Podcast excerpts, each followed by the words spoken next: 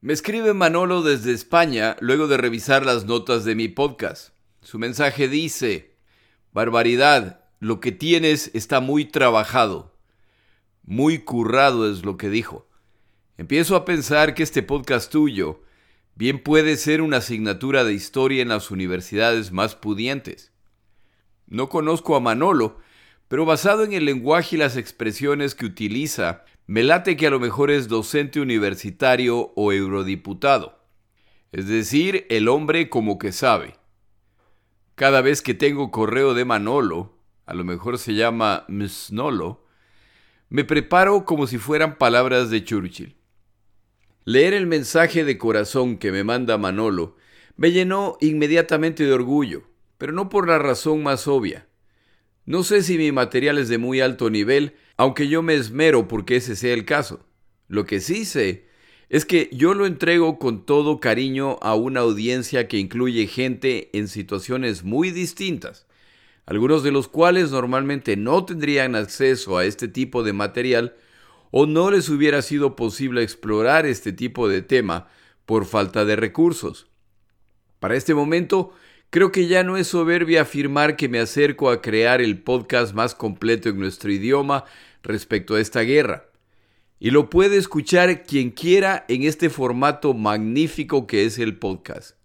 Uno puede escucharlo cuantas veces quiera, donde quiera, suspenderlo a voluntad, repetir de ser necesario o no escucharlo nunca más.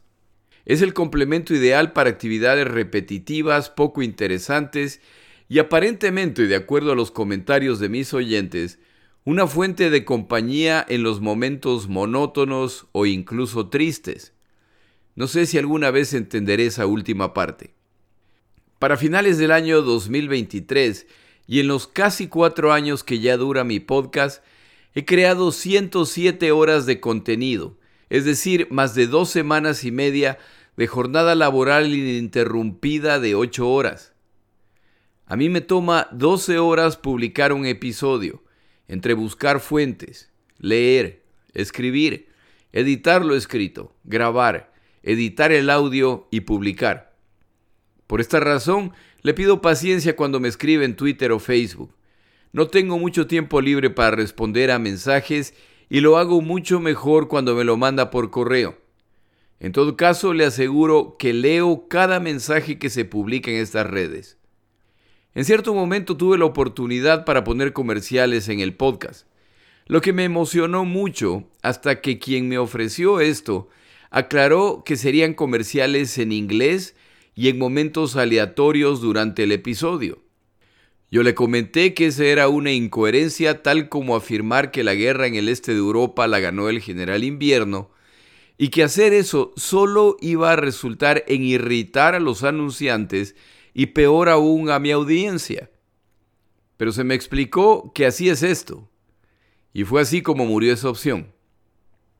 Mi mayor orgullo respecto a este proyecto siempre será que yo entregué esta contribución para la cultura hispana gratuitamente, lo que no quiere decir que es sin costo, pero el costo monetario y personal lo absorbo todo yo, acompañado por un pequeño grupo de gente generosa que aporta a esta causa. A ustedes, mis mecenas, Patreons y PayPals, les envío un inmenso agradecimiento por el ánimo que me dan. Solo quien recibe una contribución que no espera sabe lo que se siente. Si para colmo viene con palabras de aprecio y por qué no cariño, tanto mejor. En enero inicio el relato del último año de esta guerra que será también el año en que termina mi podcast. Ya no nos faltan 40 episodios y nos acercamos a la meta. Aprovecho esta ocasión para tomarme el atrevimiento de pedirle que me apoye financieramente. Si mi trabajo le es útil, si le ayuda a entender un tema muy complejo, si le alegra la vida, entonces a lo mejor me he ganado un café. No es que me lo deba, es que le nace hacerlo. Ya se inicia el 2024 y con el inicio del año empieza el momento de renovar licencias. Si puede apoyarme financieramente, se lo agradezco. Puede hacerlo a través de PayPal. Tiene que escribir paypal.me barra inclinada la segunda GM. O puede hacerlo a través de Patreon. Patreon.com barra inclinada la segunda GM. Que tengan unas felices fiestas de fin de año y un magnífico 2024. Seguimos.